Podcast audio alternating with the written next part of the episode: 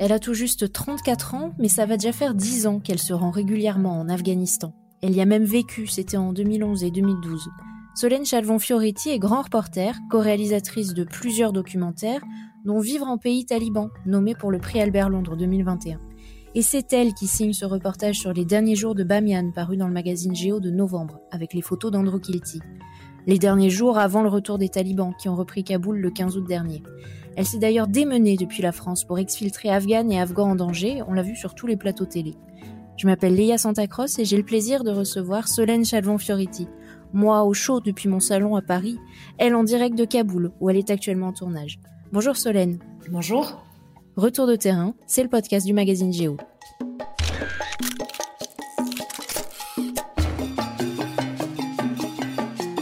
Retour de terrain chaque mois, les reporters de Géo posent leurs valises et vous emmènent en voyage.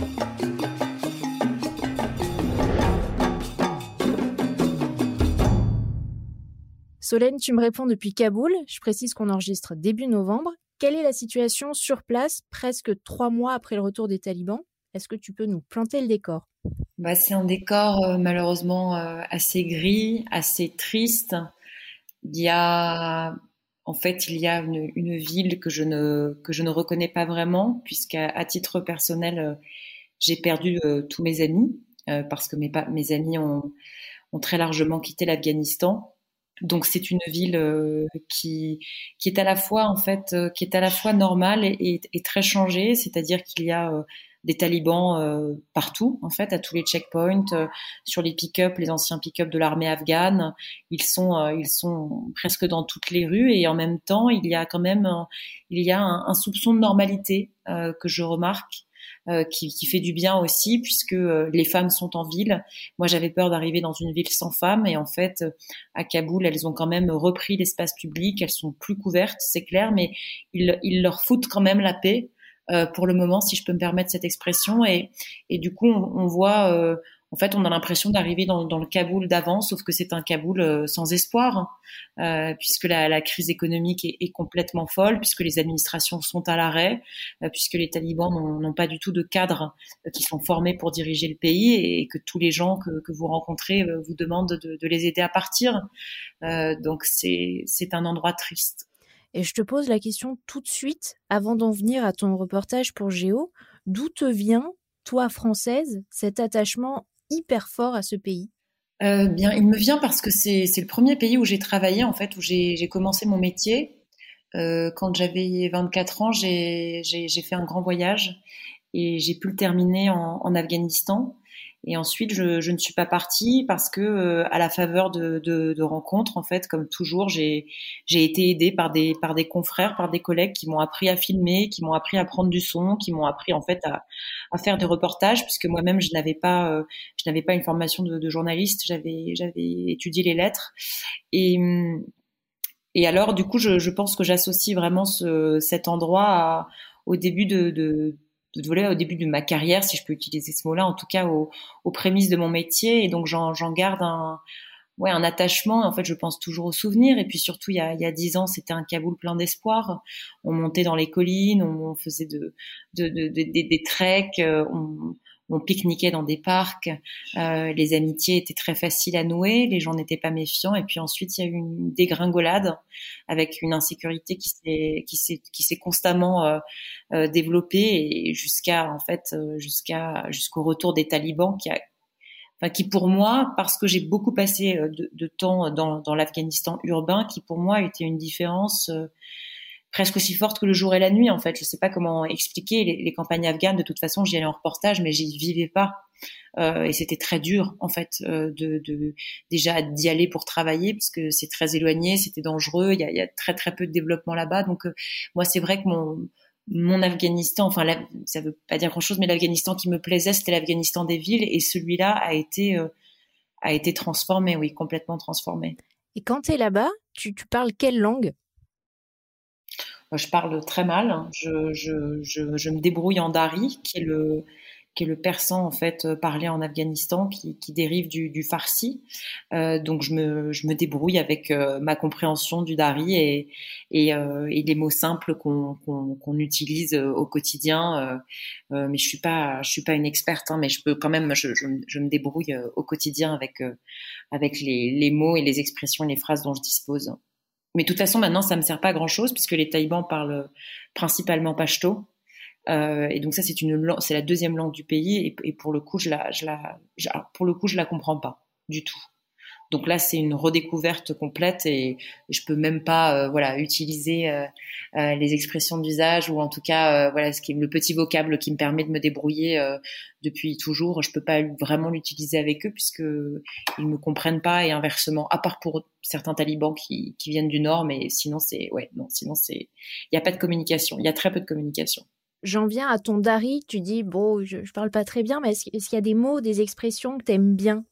Oui, il y a plein d'expressions qui sont très jolies, en fait, en, en dari, qui, qu'on retrouve aussi en Iran, qui sont des expressions assez, euh, assez, euh, assez, assez poétiques, en fait, qui, euh, euh par exemple, quand tu quittes quelqu'un, tu vas, tu vas lui demander, tu vas lui dire reste vivant, euh, en, le, en te séparant de lui. Voilà, il y, a des, il y, y a des petites choses comme ça qui sont qui font qui font partie un peu de la poésie la poésie du quotidien et qui sont qui sont chouettes à apprendre même si euh, voilà c'est quand même ça ressemble pour ça je, je pense hein, je crois au, au, au, monde arabe ça fait quand même très souvent référence dans les salutations d'usage etc elles font très souvent référence euh, à Dieu à Dieu et à la religion quoi au début de l'été dernier, tu t'es rendu pour Géo à Bamiyan avec le photographe Andrew Kinty, 20 ans après la destruction par les fondamentalistes des immenses Bouddhas qui veillaient sur la vallée depuis le 6e, 7e siècle. Qu'est-ce qui vous a amené là-bas, Andrew et toi? D'abord, c'est un endroit qu'on adore. Euh, c'est un endroit complètement magique en fait, Bamiyan, euh, qui est vraiment euh, l'endroit chéri de, tous les gens que je connais qui ont qui, ou des Afghans libéraux d'ailleurs, ou des gens qui ont habité en Afghanistan, parce qu'il y a un climat de liberté.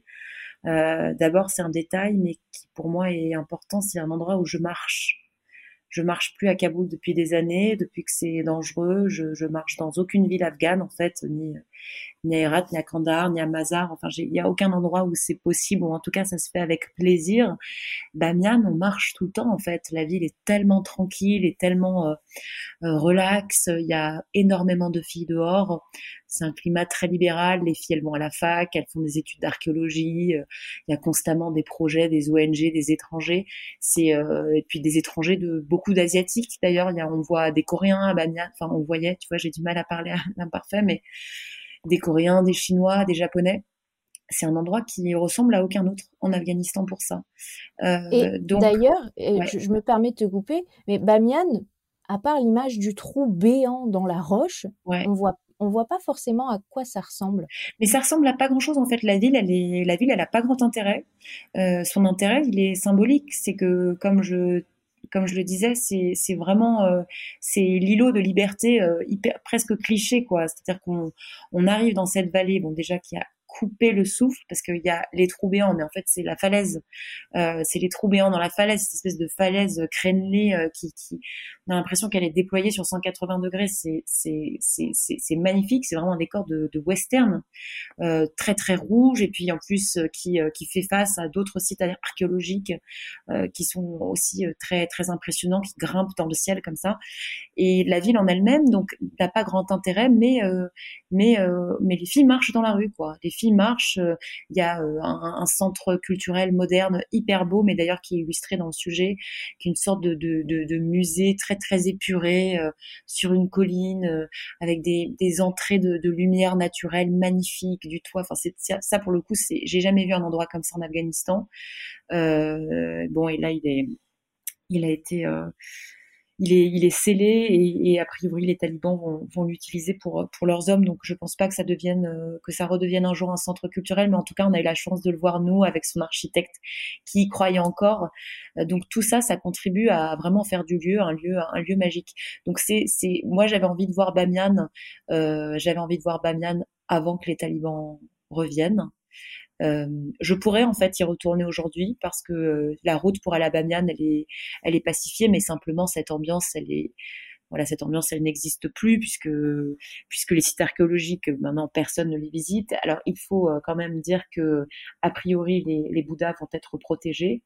Euh, ce ne sera pas nécessairement le cas des autres sites puisque les, les, autres sites ne bénéficient pas du tout, tu vois, de cette aura euh, et puis de cette attention en fait de la communauté internationale. Mais il faut quand même se réjouir du fait que qu'a priori les talibans vont protéger la falaise pour le moment. Faut, faut, faudra quand même garder un œil parce que c'est une question qui peut être très politique. Mais nous on avait envie, voilà, avait envie de, de voir une dernière fois ce, ce, ce cet endroit enchanteur, mais qui n'était déjà plus en fait quand on est arrivé. C'est-à-dire qu'on a proposé le sujet à Géo quelques mois plus tôt, puis le temps qu'on y arrive, euh, c'était déjà le, sauf qui peut, et c'est ça qu'on a essayé de montrer dans ce sujet. On était vraiment dans un dans un entre deux, c'est-à-dire à la fois cette beauté euh, cette, grandiose, cette beauté grandiose et, magnifique qui continue d'être admirée parce qu'il y avait encore des touristes. Et en même temps, euh, bah voilà, le sauf qui peut, les gens qui s'arment, euh, les gens qui partent dans les montagnes et, euh, qu'on a retrouvé des jours et des jours plus tard à Kaboul, voilà, qui cherchaient tous à, enfin, qui cherchaient pour beaucoup à s'enfuir, pour tous ceux qui avaient notamment travaillé dans des projets culturels, ouais au moment où vous étiez sur place, dans cet entre-deux, il était très net que les talibans allaient arriver, que leur retour était imminent. Ouais, tout à fait. Oui, oui, ça, ça faisait de. Alors, c'est vrai que quand on y était, l'Afghanistan commençait déjà vraiment à être euh, grappillé. Enfin, ils étaient déjà les, les talibans étaient déjà les maîtres des campagnes, mais pas du tout dans, des, dans les proportions. Euh, ça a vraiment été un été euh, à toute allure, quoi. J'ai plus les chiffres en tête, mais si je me souviens bien, en, six, en, moins de trois semaines, ils avaient pris six villes, six capitales provinciales, et Bamiyan faisait vraiment partie des derniers bastions. Pas parce que Bamiyan résisterait particulièrement, d'ailleurs non, puisque c'est un endroit où il y avait même pas l'armée, euh, même pas l'armée afghane quand on y était, et surtout des agences de renseignement et la police, mais plutôt parce que c'était pas un endroit très stratégique pour les talibans, justement parce qu'il n'y avait pas une très grosse adversité euh, donc c'est ce qu'ils ont pris en fait quasiment en dernier. Mais pour autant, euh, comme c'est au centre du pays et que toutes les provinces étaient en train d'être gagnées, euh, il n'y avait pas d'illusion à se faire. En fait, nous, ce qu'on ce qu'on craignait, ce qui a fait aussi qu'on en est parti bouleversé, franchement, c'est qu'on s'est dit que si les gens résistaient et si les gens se battaient, c'était euh, c'était vraiment la chronique d'un massacre annoncé puisque même c'est-à-dire que si vous vous battez pas vous partez dans les montagnes il fait tellement froid à Bamiyan qu'ensuite les gens ils voilà ils meurent de froid ils meurent de faim dans les dans les pâturages euh, par moins 25 degrés. Donc euh, on, on, ouais, on savait qu'ils allaient venir et on, on, espérait, je pense secrètement, sans, sans trop évidemment le dire, on espérait qu'en fait les gens capituleraient assez vite et c'est ce qui est arrivé qu'est-ce que ça signifie concrètement pour la minorité chiite des Hazaras sur place? C'est une question qui est, difficile parce que il, il, a quand même pas eu. Euh, c'est-à-dire que le pire n'est pas arrivé. Le pire n'est pas advenu et il faut le, le reconnaître. Euh, les talibans n'ont pas massacré les gens à Bamiyan du tout. Euh, il y a eu des exactions, il y a des gens, euh, il y a eu notamment des miliciens, enfin, des, des, c'est surtout des jeunes gars en fait dans les montagnes, voilà, qui sont happés par des milices pour, pour combattre les talibans, dont on sait qu'ils ont disparu, dont on sait que certains se cachent encore. Mais pour la population euh, locale, il n'y a pas eu euh, d'exaction. C'est-à-dire que le scénario cauchemardesque qui avait eu lieu il y a 20 ans, où ils avaient vraiment massacré, notamment des villageois, notamment devant les falaises des Bouddhas, où il y a eu, il y a eu vraiment des, des exactions terribles, des femmes violées, femmes emmenées, euh, kidnappées par centaines, des, massacres d'ailleurs qui ont été assez peu documentés. Euh, là, ce n'est pas arrivé. Euh, il y a eu des, voitures qui ont été volées, il y a eu des maisons qui ont été pillées, qui ont été réquisitionnées, notamment d'ailleurs dans les dans les campagnes dans les hauteurs, c'est-à-dire là où, en gros, à l'abri des regards, là où il y a des soldats qui se sont, qui se sont, voilà, qui se sont, qui, en fait, je sais pas comment dire ça, qui se sont investis de, cette mission tout seul et sans l'accord du haut commandement.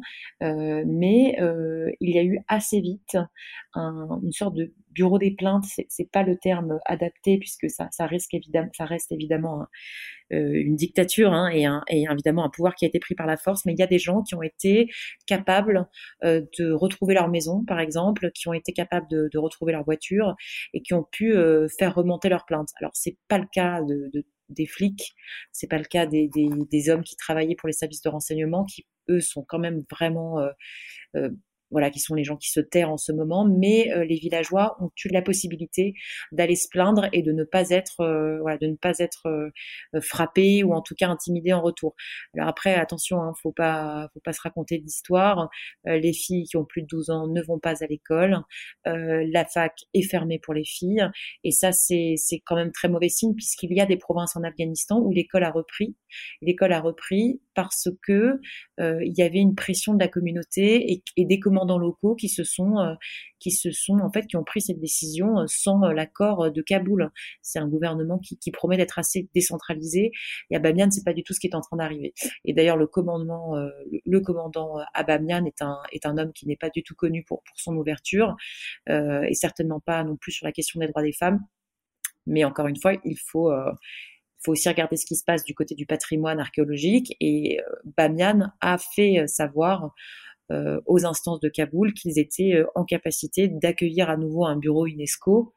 Euh, donc voilà, est-ce que c'est de la pub, est-ce que c'est de la com, c'est tout à fait possible, puisqu'en ce moment les talibans essayent de lisser leur image parce qu'ils ont besoin absolument qu'on réinjecte de l'argent dans le pays. donc ça peut être, voilà, ça peut être tout à fait un effet d'annonce, mais en tout cas il faut écouter. Il faut écouter ce qu'ils disent et, a priori les signaux à l'égard du patrimoine archéologique euh, pour l'instant, sont, sont plutôt positifs. Et puisque tu parles de l'UNESCO et de patrimoine, j'en viens au sort de Reza Mohammadi. Après le 15 août, là, mm. tu étais en France, on t'a vu à la télé, on t'a entendu à la radio, tu t'es démené pour euh, faire exfiltrer des Afghans, des Afghanes menacés. Mm. Et dans Géo, donc, tu parles de Reza Mohammadi, que l'on suit tout au long du reportage, coordinateur de la mission culturelle de l'UNESCO à Bamiyan. Qu'est-ce qui s'est passé pour sa famille et lui après l'arrivée des talibans? Alors, euh, d'abord, juste pour répondre sur quelque chose que tu disais, c'est un collectif avec beaucoup de gens qui se sont impliqués dans, l'Afghanistan, de beaucoup de journalistes. Euh, et donc, c'était évidemment pas du tout une initiative isolée de ma part. C'est simplement que, euh, en fait, tous les gens qui ont travaillé en Afghanistan connaissaient des gens évidemment très à risque, ne serait-ce que parce qu'ils avaient travaillé pour eux. Euh, et donc ensuite, c'était euh, voilà d'arriver à faire le lien entre euh, l'ambassade ou les Américains, les, bus qui les exfiltraient jusqu'à l'aéroport, les compagnies aériennes pour les charters. Enfin voilà, c'est un gros réseau informel qui s'est mis en place, mais qui a, effectivement pu, aider des gens et malheureusement qui, a, qui, a, aussi qui a montré ses limites. Mais dans le cas de Reza, Reza, il a d'abord Reza, il, a, à Bamiyan, il nous a il nous a vraiment fait part de, de ses craintes parce qu'il il recevait des, constamment des vidéos de, de décapitation qu'on a vues dans son téléphone. Il avait été, euh, j'avais même parlé avec des collègues à lui qui m'avaient raconté son histoire avant même que je le rencontre. Il avait été passé à tabac euh, quelques mois plus tôt par des talibans sur la route et je pense d'ailleurs qu'il ne doit son salut qu'à sa mère qui s'est jetée euh, sur son corps pendant que que des, des combattants le, le tabassaient. Euh, Reza, lui, il a, il a fui Bamiyan avec sa famille. Il s'est retrouvé euh, dans la dans la foule mortifère de, de l'aéroport où il n'a pas réussi à il n'a pas réussi à atteindre les portes alors qu'il était attendu euh, parmi d'autres hein, évidemment par les par les par les agents en fait de l'ambassade de France et par les, les hommes du raid. Mais cela avait vraiment beaucoup de difficultés pour, pour extraire les gens de la foule puisque les gens arrivaient avec des drapeaux français, euh, disaient tous s'appeler euh, du voilà d'un nom dont ils avaient entendu que c'était quelqu'un qui sortirait. Donc euh, Reza Mohamedi n'a pas réussi à, à, atteindre les portes et puis son fils a a fait un malaise dans la foule. Euh, et donc moi j'étais en lien avec lui parce que c'était un jour où je savais que les Français avaient euh, justement des, des créneaux d'ouverture puisque tu sais les portes étaient tenues par les Américains et en fait les Français avaient une heure ici, une demi-heure là, etc. Donc en fait quand ils avaient un créneau, on était mis au courant et on pouvait diriger euh, les gens qu'on connaissait. Mais Reza il a pas pu euh, pourfendre la foule puisque son, son fils Benjamin de mémoire a, assez, a fait malaise euh, a fait même un, un choc euh, psychique parce qu'ils étaient, c'était un jour où ça tirait dans tous les sens, donc même au téléphone on s'entendait pas tellement les tirs étaient euh, étaient proches d'eux. Et du coup il a il a abandonné.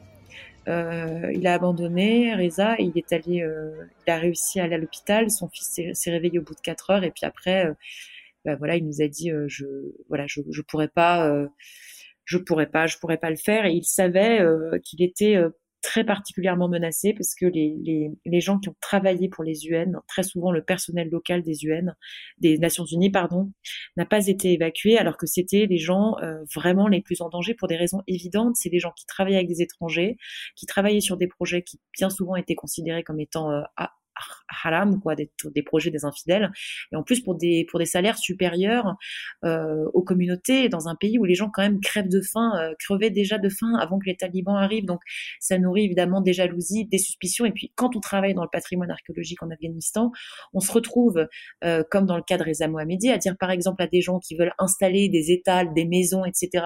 sur des sites classés euh, patrimoine historique de l'UNESCO. Non, vous ne pouvez pas. Ce site est protégé. C'est très difficile de faire passer des messages pareils encore une fois, dans, auprès de populations qui sont euh, indigentes, euh, extrêmement pauvres et qui cherchent simplement un, un, abri. Donc, il était très en danger. Quand il a été, euh, quand il s'est quand il a quitté la foule, moi j'ai pensé que ben voilà qu'on n'y arriverait plus. Et puis il y a eu la possibilité via un, autre réseau, un réseau tenu par des amis américains, euh, de le faire en fait d'obtenir une place pour pour sa famille et pour lui dans un bus, euh, voilà un, bus tenu par une milice. Hein. C'est comme ça que ça s'est passé les derniers jours à Kaboul pour les bus privés. C'était pas possible d'avoir les États impliqués. Et, la fille, euh, la, la, femme, d'ailleurs je, je, je veux dire le nom parce qu'elle a, elle a énormément œuvré euh, pour, pour des gens comme Reza, qui s'appelle Nama Vanier, qui est une fille de mon âge, qui, qui tient un institut de recherche en Afghanistan euh, privé. Elle a, elle a, voilà, elle l'a fait rentrer dans le, dans le bus.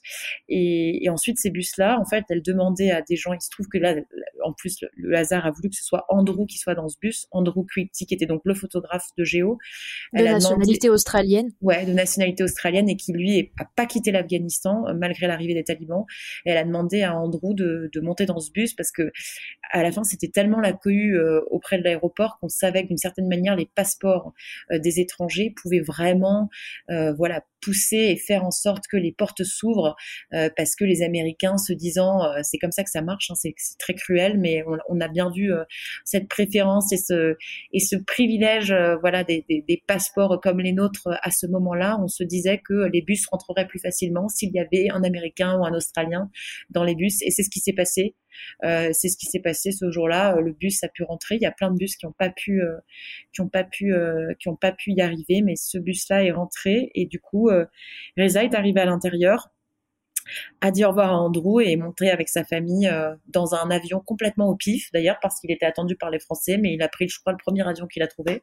Et il est maintenant en Allemagne. On, a des nouvelles régulières il est, euh, il est bien accueilli. Il espère que l'UNESCO va, va lui trouver un, une, une mission à, à Hambourg. Euh, voilà, ça a l'air, ça, ça a l'air d'être, d'être un peu long à, à, se mettre en place, mais je pense que ça va aller. Il est, euh, il est, évidemment traumatisé. Il a, perdu son pays, hein, mais je crois qu'il est heureux de ce dénouement quand même. Et puis il a des jeunes enfants. Il a envie que ses, enfants euh, apprennent et soient, éduqués. Donc je pense qu'il est, quand même plus heureux euh, d'être, euh, d'être en Allemagne aujourd'hui qu'en Afghanistan. Et dans votre reportage, et Andrew et toi, on sent aussi l'inquiétude des policières et des juges femmes de Bamiyan. Est-ce que leur sort est représentatif de celui de toutes les femmes juges et policières du pays? Ouais, tout à fait. Alors, je vais, je, même, euh, je dirais presque qu'elles sont, elles sont moins, elles sont, elles sont, elles sont moins à risque. Elles risquent, c'est-à-dire que leur avenir est foutu. Hein, c'est pas se raconter d'histoire. Euh, des femmes fonctionnaires euh, pour l'Afghanistan de demain, on n'est pas du tout. Ça, ça rime même presque plus à rien de de, de, le rêver, ce scénario-là, parce qu'on n'arrive même pas encore à savoir si les femmes pourront réintégrer la fac, euh, les, les, services publics, y a, y a, franchement, il n'y a aucune chance. Ou alors, euh, vraiment, je me trompe. Celles de Bamiyan, elles, elles sont un peu plus protégées, je dirais, puisque la mentalité à Bamiyan est, est tolérante. Et donc, même si les talibans euh, euh, leur cherchent des noises, même s'il y aura des exactions et s'il y aura nécessairement toujours des, malheureusement, des, quelques histoires tristes, elles sont protégées par leurs hommes d'une certaine manière. C'est-à-dire que euh, euh les talibans, ils gouvernent, mais donc ils gouvernent pour un peuple. Ils sont quand même obligés d'être à l'écoute des populations locales. Et euh, les, hommes de Bamiyan, ils sont habitués à voir leurs femmes travailler, ils sont habitués à voir leurs filles aller à l'école. donc, ils je, je, je, pense qu'ils joueront même un rôle là-dedans euh, et que même si, euh, encore une fois, je pense qu'elles ne pourront plus travailler, euh, elles ne seront pas, voilà, ne seront pas directement menacées autant que le sont de façon terrible, vraiment les, juges du sud et du nord du pays qui, elles, travaillent dans des provinces très conservatrices où pour certaines, c'est vraiment l'arrivée des talibans, ça, ça, ça, signe une mort sociale et, euh, et aussi des risques physiques, quoi. C'est-à-dire qu'elles se, elles se risquent pas dehors, quoi. Vraiment, elles se risquent pas le nez dehors. Les femmes juges notamment, les femmes, femmes policières, c'est dur, mais les femmes juges, c'est encore pire puisque les, les, talibans sont les ennemis, mais il y a aussi tous les hommes qu'elles ont fait condamner, qu'elles ont mis en prison et qui maintenant se retrouvent hors de prison et qui euh, et qui se vengent.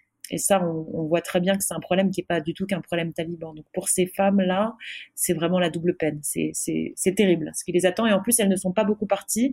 Elles n'ont pas vraiment pu fuir le pays parce qu'elles n'avaient pas les réseaux. C'est des femmes qui parlent pas anglais, qui voilà, qui, évoluaient dans des sphères quand même très modestes. Euh, donc elles n'ont pas du tout eu la possibilité de, s'échapper comme d'autres, les élites et celles qui étaient en, en lien finalement avec avec des gens comme moi, enfin des gens comme comme nous quoi. Et est-ce qu'en étant sur place, tu peux leur apporter une aide euh, différente que quand tu étais en France ou là, non, à part faire ton travail, celui de journaliste, tu peux rien faire de plus? Non, là, franchement, on arrive à... Les évacuations, c'était une période très particulière parce que c'était possible de, possible de mettre en lien des gens. Là, d'abord, euh, tout le monde freine. Les, les Français, euh, sortent, ne sortent plus personne en fait, sortent par moment euh, sur des vols qataris de trois personnes. Enfin, ça, c'est des chiffres euh, qui sont qui sont qui sont très maigres. Euh, la possibilité de passer au Pakistan, elle est, elle est aussi très compliquée. Donc aider les gens à partir, non, non, euh, ça on n'y arrive, on n'y arrive plus. Euh, et leur apporter une aide non plus, parce qu'en fait, euh, maintenant, tous les gens que vous rencontrez, encore une fois, ils ont envie de partir, et ça, moi, je suis plus du tout en capacité d'arriver à les aider. Donc, ce que je peux faire, c'est raconter euh, des histoires euh, et faire remonter des informations, mais c'est tout petit, c'est tout chiche, c'est pas grand-chose. Il faut, faut aussi accepter que c'est... Voilà, j'espère que c'est un cycle, et j'espère que j'espère que qu'il arrivera autre chose et j'espère que, que voilà qu'on pourra garder de l'espoir euh, et qu'il y a de l'espoir puisque c'est quand même peut-être la fin d'une guerre civile. Euh, donc il y a, y a peut-être même motif à se réjouir. Pour l'instant, c'est très sombre et c'est très triste. Est-ce que tu peux dire un mot de, du tournage pour lequel tu t'es rendu en Afghanistan, pour lequel tu es en Afghanistan en ce moment? Oh, Là, on est en train de le film euh, la justice talibane, euh, c'est-à-dire comment est-ce qu'ils implantent la justice, eux qui sont en fait des hommes des campagnes, qui découvrent des villes euh, dont ils, euh, ils fantasmaient complètement. Je parlais avec des talibans aujourd'hui qui s'imaginaient qu'à Kaboul, les, voilà, les gens s'embrassaient dans la rue. C'est tout juste si, si les femmes marchaient pas en mini-jupe, alors que pas du tout. Hein. L'Afghanistan, c'était très loin d'être rock'n'roll. Même avant qu'ils viennent, même si Kaboul représentait une bulle euh, un peu, c'est vrai, un peu plus libérale que les autres. Euh, donc là, en fait, nous, on étudie la façon dont ils implantent leurs tribunaux islamiques, extrêmement rigoristes, extrêmement durs, comment ils les implantent en ville. Euh, et donc euh, voilà comment ils font justice. Euh, pour l'instant, c'est c'est pas très convaincant puisque encore une fois, ils se retrouvent à la tête d'un pays alors qu'ils ont jamais gouverné. Ils sont dans les montagnes et dans des combats depuis 20 ans. le très gros de leur force ne sait pas lire. donc voilà, je vous laisse imaginer le pour l'instant la qualité de, de, de, ces cours de justice, mais c'est quand même intéressant de c'est quand même intéressant de voir cet état-là évidemment se monter et, et en même temps, c'est terrible puisque il y a, y a, des gens qui, là, c'est qu'il y avait une file de gens euh, euh qui faisaient la queue pour, euh, en fait, pour, pour essayer de, de, récupérer leur maison à Kaboul, qui ont été investis par des familles talibanes et qui ne comptent pas du tout en bouger. Donc, on leur promettait en face d'envoyer euh, des escadrons pour déloger. les talibans en question et en fait bon et en fait on se rend on s'est rendu dans les maisons et on n'a rien vu de ça donc donc c'est, il va falloir regarder dans six mois ce qui se passe et puis euh, il va falloir continuer de, de documenter euh, ça au, maximum. Un documentaire qu'on pourra voir où? On peut le dire ça ou pas? Euh, Sur France 24. Là, on travaille pour France 24 euh, en ce moment. Mais c'est des, c'est des formats, c'est des formats courts en l'occurrence, mais vous pourrez les, les voir très vite là, dans je pense dans les, dans, dans les jours qui arrivent. On suivra ça. Merci Solène Chalvon-Fioretti d'avoir participé au podcast Géo Retour de terrain. Je rappelle qu'on peut découvrir ton reportage sur les derniers jours de Bamian dans le numéro de novembre, disponible en kiosque jusqu'à la fin du mois ou en passant par géo.fr. Merci à Clara Maté, Léa Giandomenico et Lucas Vibo pour les moyens techniques et merci à Emeline Ferrard pour la réalisation. Merci à vous de nous avoir écoutés. Je rappelle qu'on est sur toutes les plateformes Apple Podcast, Google Podcast, Deezer, Spotify, Castbox N'hésitez pas à en parler autour de vous, à nous adresser des commentaires ou à nous laisser un max d'étoiles. Et parce que Géo est un magazine qui se lit aussi avec les oreilles, je vous dis à très bientôt pour un nouvel épisode de Retour de terrain.